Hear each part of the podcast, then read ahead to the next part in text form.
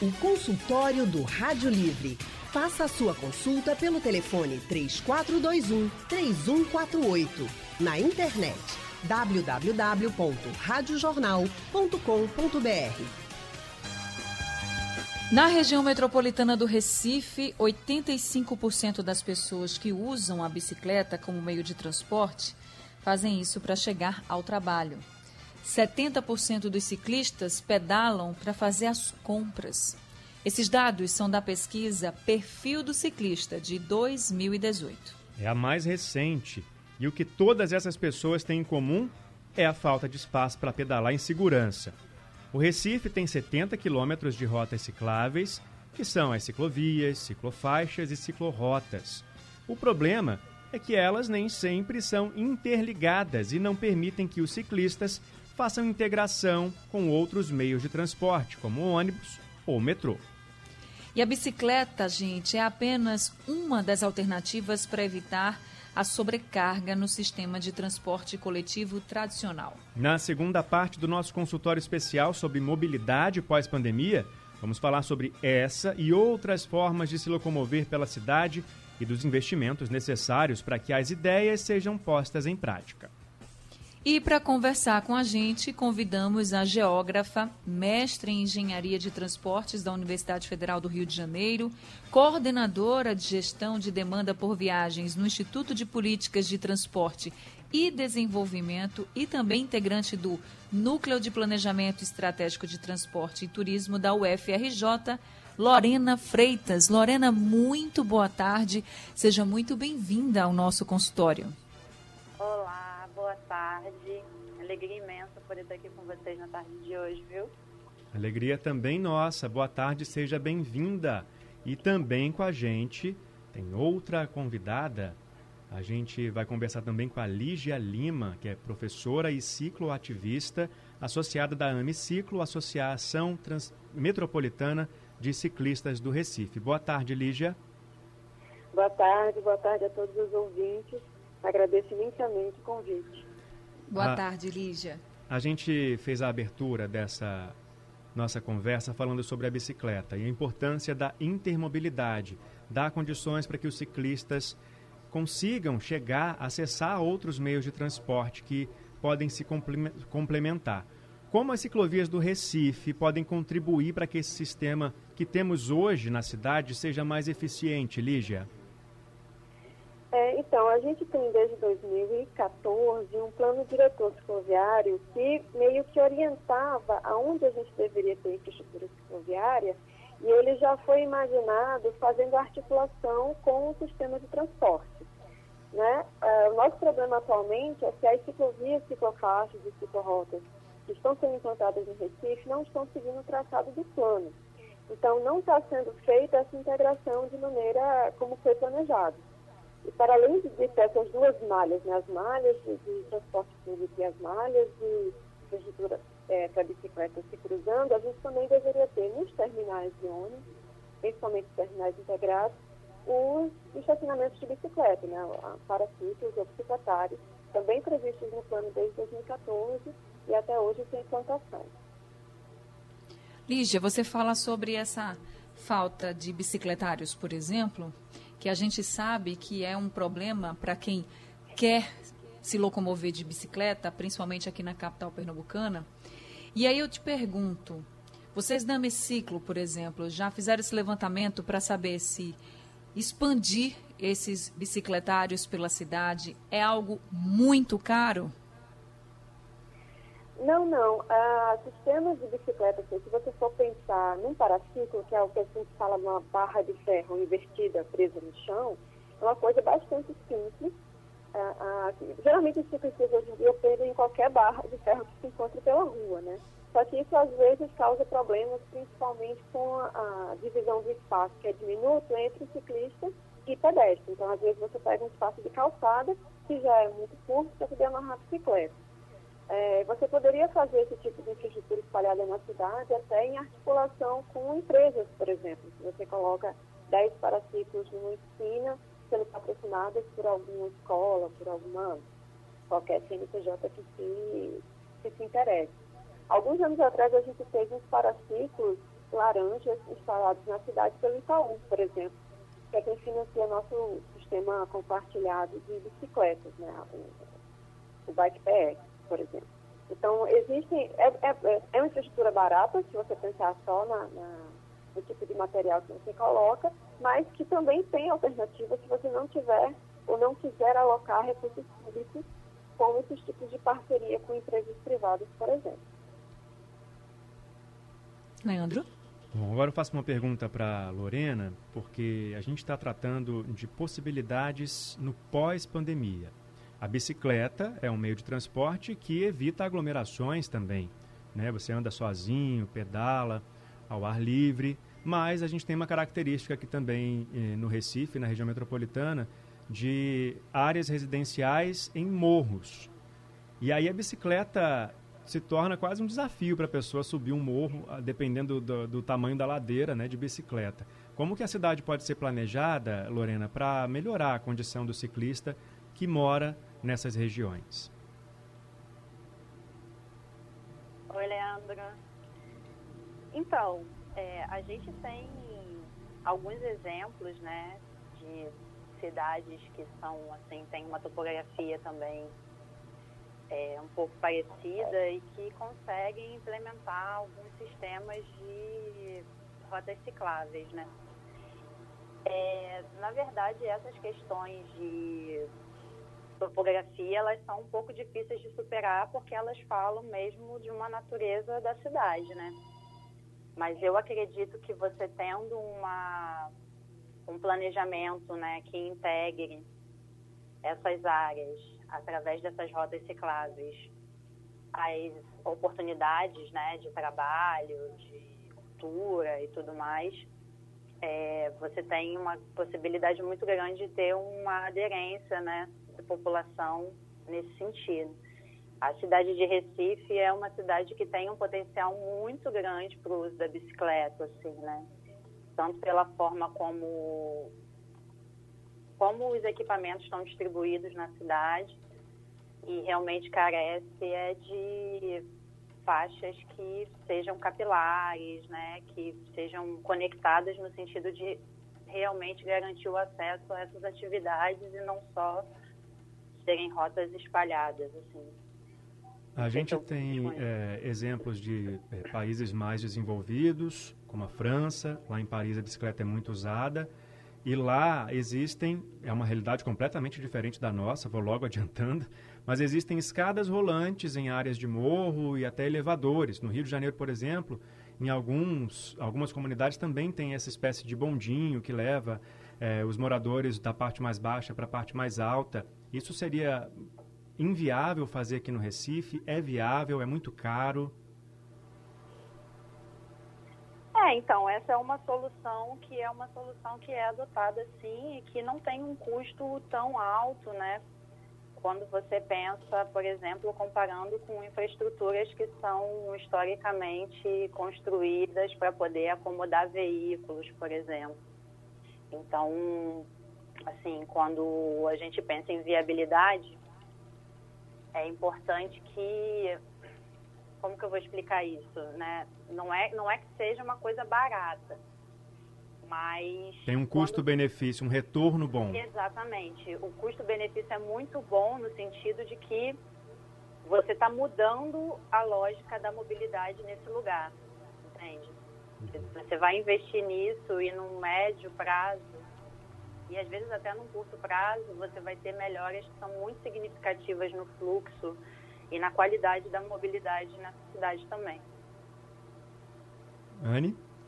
Professora Lígia, com relação a essas soluções que a gente poderia trazer até para o uso melhor da bicicleta, a Associação Metropolitana de Ciclistas do Recife, a Meciclo, tem uma proposta bem ousada né, para uma implantação de estrutura cicloviária aqui na nossa capital, que é aumentar realmente essa estrutura cicloviária, porque uma das grandes reclamações para quem usa bicicleta para se locomover no Recife é que falta espaço, né? Porque não tem esse espaço consolidado, não tem esse espaço em separado para os ciclistas e quando tem, ele sai do nada para lugar nenhum Não dá para você se locomover por muitos e muitos bairros aqui no Recife de bicicleta tranquilamente, por exemplo, no espaço reservado para os ciclistas. Eu queria que, você, que a senhora falasse sobre essa proposta da Amiciclo. Eu sei que é uma proposta que é dividida em quatro fases, mas que é justamente para aumentar essa estrutura cicloviária aqui na nossa capital. Isso. É, na verdade, a gente fez uma proposta com base nesse plano diretor cicloviário que eu estava falando no início, e na verdade a gente só fez priorizar um pouco da malha que já está prevista lá. E essa priorização é, parte desse, dessa visão a partir do, do, problema pandêmico que nós temos hoje em dia, né? A maior parte da nossa população se desloca hoje em dia para trabalho nos ônibus e os ônibus são um local de contágio, né? Não tem muito como evitar a aglomeração dos nossos ônibus e qualquer pessoa que pare cinco minutos para ver os ônibus passando no Recife hoje em dia vai ver que é um problema de saúde pública aquilo ali. Então, a gente construiu, fez essa proposta de 87 quilômetros, que está dentro da quilometragem que a Prefeitura do Recife prometeu para este ano. Eles prometeram colocar 100 quilômetros novos de infraestrutura, então estaria dentro desse plano já, de, da, dessa organização da Prefeitura, essa quilometragem, a gente só orienta outros locais. E que locais a gente colocou?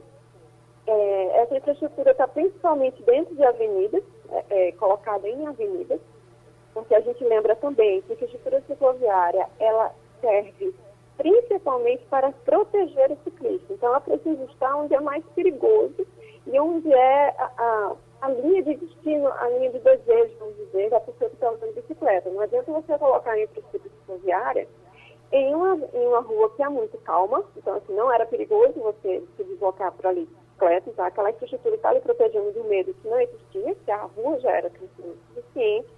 Não adianta você colocar a infraestrutura cicloviária em um caminho que não é o caminho de destino. Se a gente pensa que a maior parte dos ciclistas do Recife, como mostra lá no perfil do ciclista, usa a bicicleta para ir para o trabalho, e os principais, ou, ou a maior, as áreas em que mais tem postos de trabalho formal no Recife é, principalmente o centro extendido e a faixa litorânea de boa viagem, e que você olha a malha atual das ciclovias e ciclofaixas do Recife, elas não levam para essas áreas de interesse, que são as áreas de trabalho.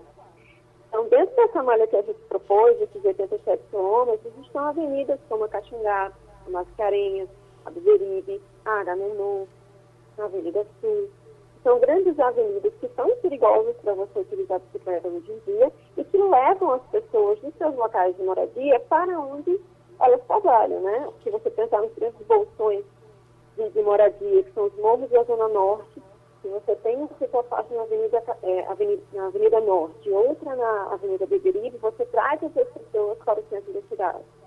Se você tem é, ciclovias e ciclofaixas na Mascarenhas de Monais e na Avenida Sul, você traz o pessoal dos morros de Dura ou de grande é, bolsão populacional para o centro da cidade. Se você tem infraestrutura na Caxangá, na Bidia de Carvalho, por exemplo, você traz as pessoas que moram na zona oeste da cidade para o centro da cidade, que é onde elas precisam ir para trabalhar. Então, você consegue desafogar o transporte público, diminuir a lotação do transporte público, apenas dando essa outra alternativa segura para as pessoas se deslocarem. E sem falar também que se colocar essa estrutura cicloviária nessas avenidas, como a senhora bem disse, e também, por exemplo, na Avenida Agamenon Magalhães, que é o que está proposto, vamos estar ligando Recife a outras cidades, já que a Agamenon, por exemplo, liga Recife a Olinda. A Avenida Caxangá, a gente tem uma ligação entre o Recife e a cidade de Camaragibe, quando a gente tem a Avenida Mascarenhas de Moraes, não só a zona sul do Recife e ao centro, mas também a gente se estende e chega em Jaboatão dos Guararapes, fica já no finalzinho ali da Avenida Mascarenhas de Moraes, a fronteira com Jaboatão dos Guararapes. Então, assim, realmente, se a gente consegue ampliar, a gente vai conseguir abranger muita gente que pode ir trabalhar de bicicleta, mas que hoje opta por não ir, porque não é seguro, porque não tem um espaço realmente destinado aos ciclistas. Vencer os desafios para um transporte coletivo mais seguro do ponto de vista da saúde no pós-pandemia implica em investimentos para colocar em prática pelo menos o que já estava planejado anos antes dessa pandemia para as cidades. Estamos conversando sobre esses desafios com a professora e cicloativista associada à Amiciclo Lígia Lima e também com a Lorena Freitas, que é geógrafa e mestre em engenharia de transportes. A gente conversou sobre a importância da ampliação das ciclorotas, das ciclofaixas e a gente vive numa região metropolitana muito condensada, em que uma cidade está colada na outra. A ciclovia faria com que as pessoas pudessem é, ligar, é, ir de uma cidade a outra de uma forma mais fácil e segura de bicicleta. Mas para percorrer grandes, grandes distâncias, isso pode ser também um complicador para aquela pessoa. Mas a pesquisa que a gente citou no começo dessa nossa conversa, da, do perfil do ciclista, também mostra que 89% dos ciclistas aqui da região metropolitana não conseguem fazer integração com outros meios de transporte. Então eu pergunto para Lorena, além de interligar as ciclovias, ligar as ciclovias a outros meios de transporte também pode ser uma saída para melhorar o transporte público no pós-pandemia? Olha, com certeza. É, me parece que essa intermodalidade é uma tendência, né? E que ela é bem pouco explorada, assim, no Brasil, né? A gente tem alguns sistemas de transporte público de alta capacidade que contam com alguns, algumas infraestruturas, né, para poder estacionar as bicicletas. Eu acho que um outro aspecto importante também são os sistemas de bicicletas compartilhadas, né, que podem viabilizar o que a gente chama de primeira e última milha da viagem, que é justamente o percurso que você faz da sua casa até a estação e depois da estação até o seu trabalho, ou até a sua instituição de, de, de estudo, enfim, né, para qualquer uso que se queira fazer na cidade, né. Então, é, eu acredito que sim, a intermodalidade entre os sistemas de transporte público é muito importante e você ter como escoar essa, essas viagens que chegam né, a partir dos terminais rodoviários, ferroviários, é, você ter como escoar isso pela, pela bicicleta também uma forma, nesse período pós-pandêmico, de você reduzir a quantidade de contágios, né? Porque você tem um, uma parcela considerável da população que vai continuar usando o transporte público, independente de como esse transporte público vai estar em termos de lotação.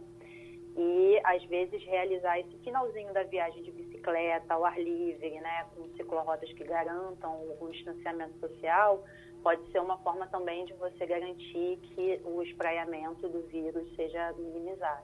Até porque uma grande preocupação, já citada na primeira parte desse nosso consultório especial, é com a manutenção do transporte público no que diz respeito à evasão dos usuários, ou seja, aqueles passageiros que vão desistir do transporte público depois da pandemia por causa do medo do coronavírus e vão escolher outras modalidades. E a, a possibilidade de integrar a bicicleta ao transporte público poderia fazer com que esse sistema fosse alimentado de alguma forma sem que as pessoas desistissem e fossem, por exemplo, para o carro, né, Anne?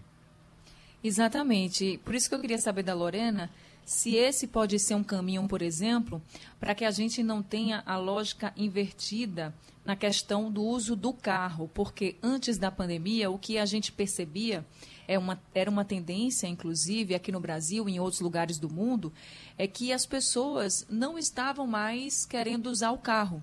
Estavam usando o transporte por aplicativo, por exemplo, também tinha uma força muito grande essa questão do uso da bike, mas o transporte por aplicativo estava realmente ganhando força. Só que aí veio a pandemia, o isolamento e muita gente começou a repensar.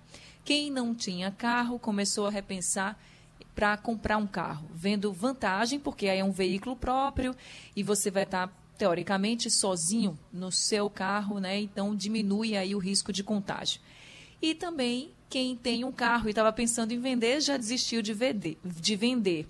Existe até uma pesquisa, um estudo feito por uma consultoria internacional que mostra essa tendência no mundo. Né? Por exemplo, na China, onde começou essa pandemia né, do novo coronavírus, 61% dos entrevistados disseram que tem interesse em comprar um carro, sim.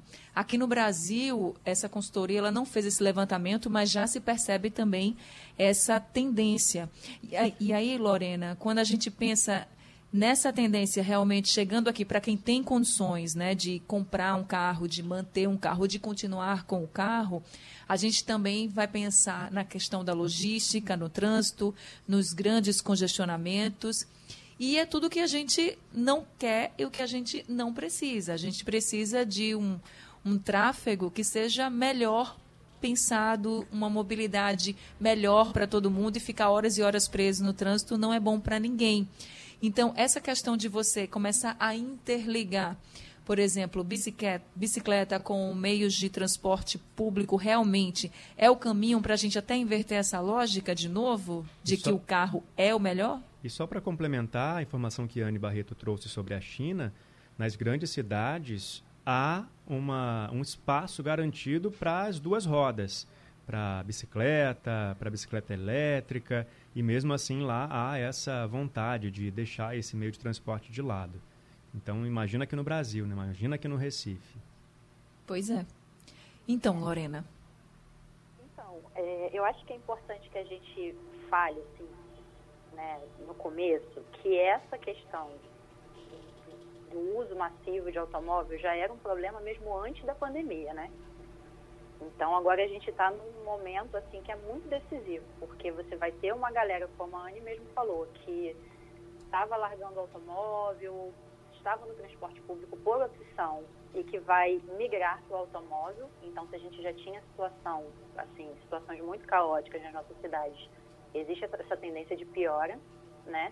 ou a gente vai ter que mudar essa lógica de mobilidade para poder garantir que a gente tenha é, um mínimo de qualidade de vida nas nossas cidades nesse retorno das atividades, né? Então, assim, eu acho que vocês falaram muito bem, vocês foram muito cirúrgicos nas colocações, assim, a questão da integração é muito importante, mas talvez ela não consiga capturar aquele indivíduo que de qualquer maneira teria que usar o transporte público, né?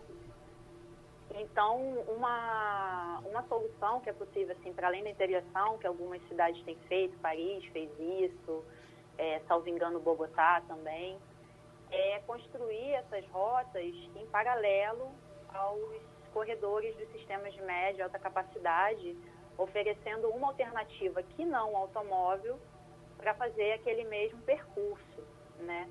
E assim, falando de Recife, né, Recife tem numa escala metropolitana, né, é, uma possibilidade de ciclável muito grande. Isso é muito interessante, né? Porque são distâncias percorríveis de bicicleta e que realmente demandam mesmo uma infraestrutura é, conectada que garanta segurança.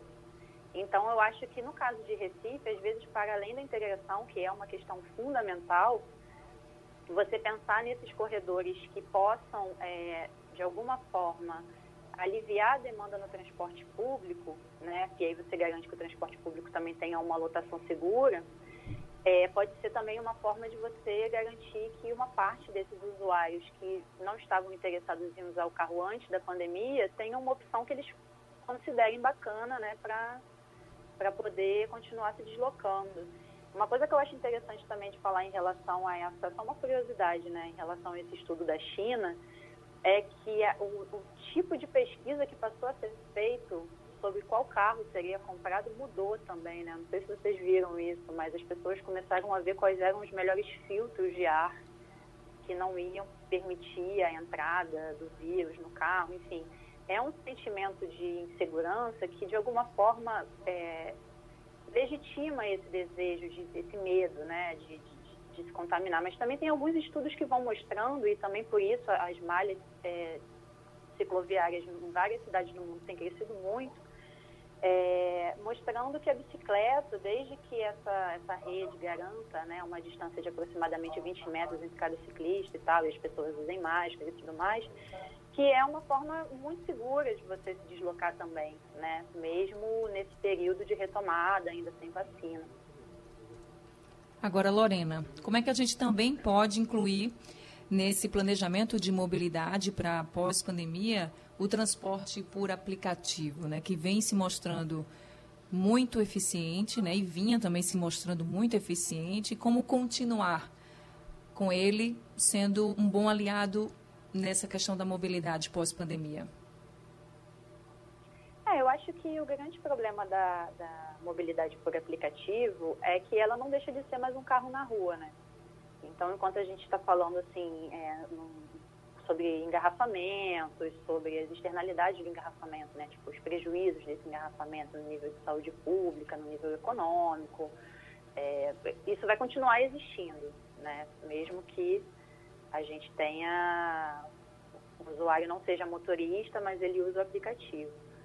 Mas eu acredito que cumprindo todas as exigências sanitárias, né, que algumas das empresas têm se disponibilizado, né, a oferecer para os motoristas, eu acho que pode ser também uma forma segura de deslocamento. Mas eu acho que de uma forma geral não resolve a grande questão, né, que é você garantir uma qualidade nessa mobilidade numa escala coletiva, né? Porque individualmente é uma solução, mas coletivamente é, você vai continuar demandando é, espaço para veículos e esse espaço que você, porque o, o, espaço viário ele tem um limite, né? Então, na medida em que você vai saturando esse espaço, você vai também tirando espaço que poderia ser da bicicleta, que poderia ser do andante, né, do caminhante. Lorena, no que diz respeito ao, ao aplicativo ainda, antes de passar para a Lígia também é, voltar a participar da conversa, eu queria fazer uma, uma outra pergunta. A gente aqui na região metropolitana do Recife, e é o exemplo de muitas regiões metropolitanas Brasil afora, é, tem uma característica que é a seguinte: as pessoas não moram perto dos terminais, não moram perto das paradas de ônibus às vezes. E o, o transporte por aplicativo, se houvesse uma política pública voltada para ele, para distribuir o transporte por aplicativo, para essa finalidade de levar o usuário da casa dele até o terminal, num lugar onde não há um centro de muita movimentação, de congestionamentos. Nesse caso, o transporte por aplicativo passa a ser uma solução, mais uma solução do que um problema? Olha, então, eu acho, eu acho que é delicado. Você tirar ele dos grandes centros, por exemplo, sabe? É, eu, eu, acho, eu acho que essa, essa modalidade né, de, de transporte, ela é muito bem-vinda é, nas cidades e vinha sendo muito bem recebida pela população também, né? E eu acho que continua sendo, mesmo durante esse período de pandemia, né? Eu acredito que isso não vai mudar. É, eu acredito que que é necessário, sim, que haja políticas públicas nesse sentido que você falou, Leandro. Mas eu não sei até que ponto isso poderia ser uma solução num nível é, democrático, sabe? Uhum. Eu acho que, mais uma vez, a gente está falando sobre a gente dar uma certa prioridade para o carro. Para o carro. Ainda que a gente esteja falando de uma forma pública de usar esse carro, né? Mas a gente ainda está falando de uma, de uma lógica que é muito voltada para o sistema rodoviário, né? E, sempre que a gente fala em aplicativo tem uma certa polêmica também, né? a gente entende também isso. Sim. Agora, é, a gente falou de ampliar ciclovias, ampliar e preparar os espaços para os ciclistas, fazer é, que seja possível que o ciclista também integre o transporte público convencional, mas isso não quer dizer, né, Lígia, que é pintar uma faixinha lá na avenida e tá bom, e é o espaço do ciclista. Pelo contrário, né? Tem outras questões que envolvem a segurança do ciclista que não o trânsito. E o bicicletário entra nessa questão também, né? A, a garantia de que eu vou deixar minha bicicleta lá, vou para o transporte público, trabalho, vou voltar de ônibus e minha bicicleta vai estar tá paradinha lá. Isso tudo tem que ser considerado também no pós-pandemia como uma urgência, na sua opinião, Lídia? Isso até porque a gente, antes da Covid, a gente já tinha, né, e se mantém no Brasil, no mundo todo, mas no Brasil especificamente, falando do nosso contexto, uma outra pandemia, que é a pandemia de mortes, de mortes no trânsito. Atropelamentos e colisões matavam, aliás, matam, em média, 40 mil pessoas por ano no Brasil. Principalmente jovens, né, de 15 a 29 anos. A gente está perdendo o corpo jovem do Brasil para o trânsito. E são atropelamentos e colisões perfeitamente previsíveis e administráveis pela mudança da infraestrutura da via. E a principal coisa que, que você fala no mundo inteiro para diminuir esse perigo do trânsito para todas as pessoas é a diminuição das velocidades. Isso se reflete também na segurança para quem está usando bicicleta, principalmente para quem está andando a pé, para quem está é, dirigindo a bicicleta. Então, como você estava dizendo, não adianta também, às vezes, você só fazer uma tinta no chão ou pintar aquele, é, diminuir a via para 30 km por hora e coloquei a marquinha lá no asfalto. Agora essa rua é 30 km por hora. Se em seu desenho, sua infraestrutura, aquela via ainda permite desenvolver velocidade acima de 30 km por hora, aquela via não é uma via calma. Aquela via não está efetivamente garantindo a segurança das pessoas, porque simplesmente tem uma marca de 30 km ali. Então, existem várias técnicas de, de, de urbanismo que você faz nas vias para garantir que ninguém consiga passar para além de 30 km por hora naqueles lugares. E a maior parte das cidades deveria ter essas baixas velocidades porque as pessoas moram e se deslocam para a maior parte das cidades. Grandes avenidas, assim, é que você poderia desenvolver um pouco mais, mas não tem necessidade de você ter velocidades tão grandes quanto 60 km por hora. E as principais cidades do mundo já estão revendo esse tipo de, de, de política. É, Paris é um grande exemplo, está pensando colocar a maior parte possível das suas vias em velocidades é, é, que respeitem a vida, né, de 30 km por hora ou às vezes até menos.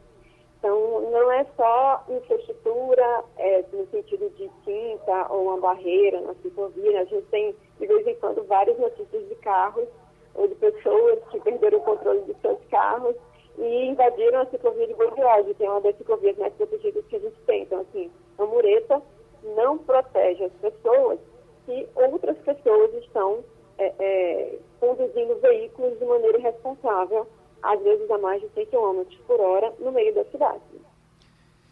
Precisa é, educação é, também, né, Anne? Exatamente, precisa educação no trânsito, né? Isso é muito importante também no nosso presente e no nosso futuro pós-pandemia. E falando no futuro, Lorena, a gente volta um pouquinho num passado recente para falar do BRT, que surgiu como uma alternativa assim para o nosso futuro, né? Ia ser a grande inovação para a Copa do Mundo, ia ser o legado da Copa do Mundo de 2014, mas que, na verdade, ele veio e ficou como mais um problema no transporte público, principalmente aqui, região metropolitana do Recife. Eu queria saber de você se você acredita que esse sistema que é caro, porque foram investidos aí 400 milhões de reais num sistema que era realmente uma promessa de inovação, mas que ainda está incompleto, um custo de três a seis vezes mais do que o sistema convencional. Então, você acredita que esse sistema tão caro, ele ainda representa uma inovação para o futuro pós-pandemia? Ele vai ser viável ainda?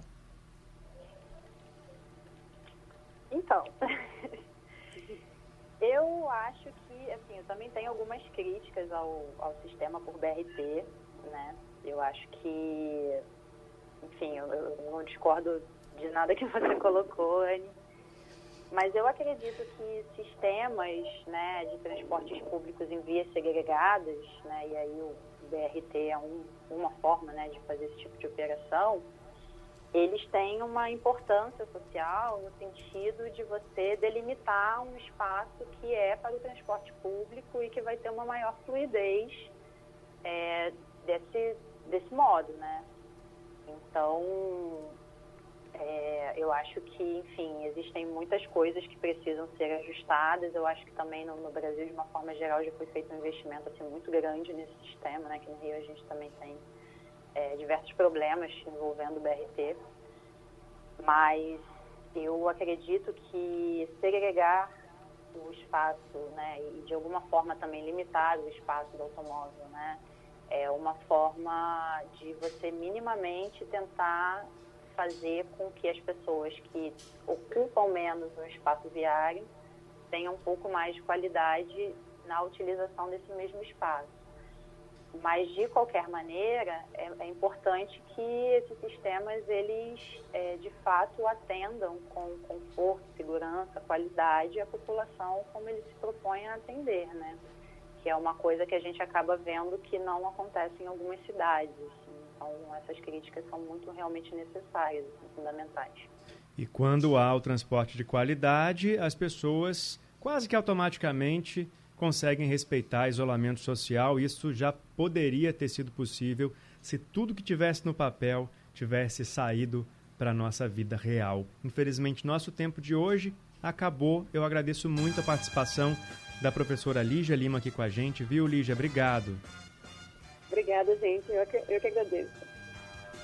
Muito obrigada, Lígia, pela sua participação no nosso consultório, pela sua contribuição também falando sobre essa questão do uso da bicicleta. E eu também agradeço muito a participação da Lorena aqui com a gente, Lorena Freitas, que é mestre em engenharia de transportes. Então, Lorena, muito obrigada também por ter participado, ter dado a sua contribuição, falado um pouco sobre essa importância do planejamento nessa questão da mobilidade. Muito obrigada, seja sempre bem-vindo ao consultório. Muito obrigada a vocês, gente. Foi um prazer enorme estar aqui com vocês hoje conversando esses temas tão importantes, né? ainda mais nesse momento que a gente está vivendo. Agradeço muito. Com certeza, Lorena. Obrigado também, viu, pela participação. E se você quiser ouvir de novo o nosso consultório, é só esperar um pouquinho. Daqui a pouco ele está disponível no nosso site, radiojornal.com.br e também nos principais aplicativos de podcast. E ainda é reprisado aqui na nossa programação na madrugada.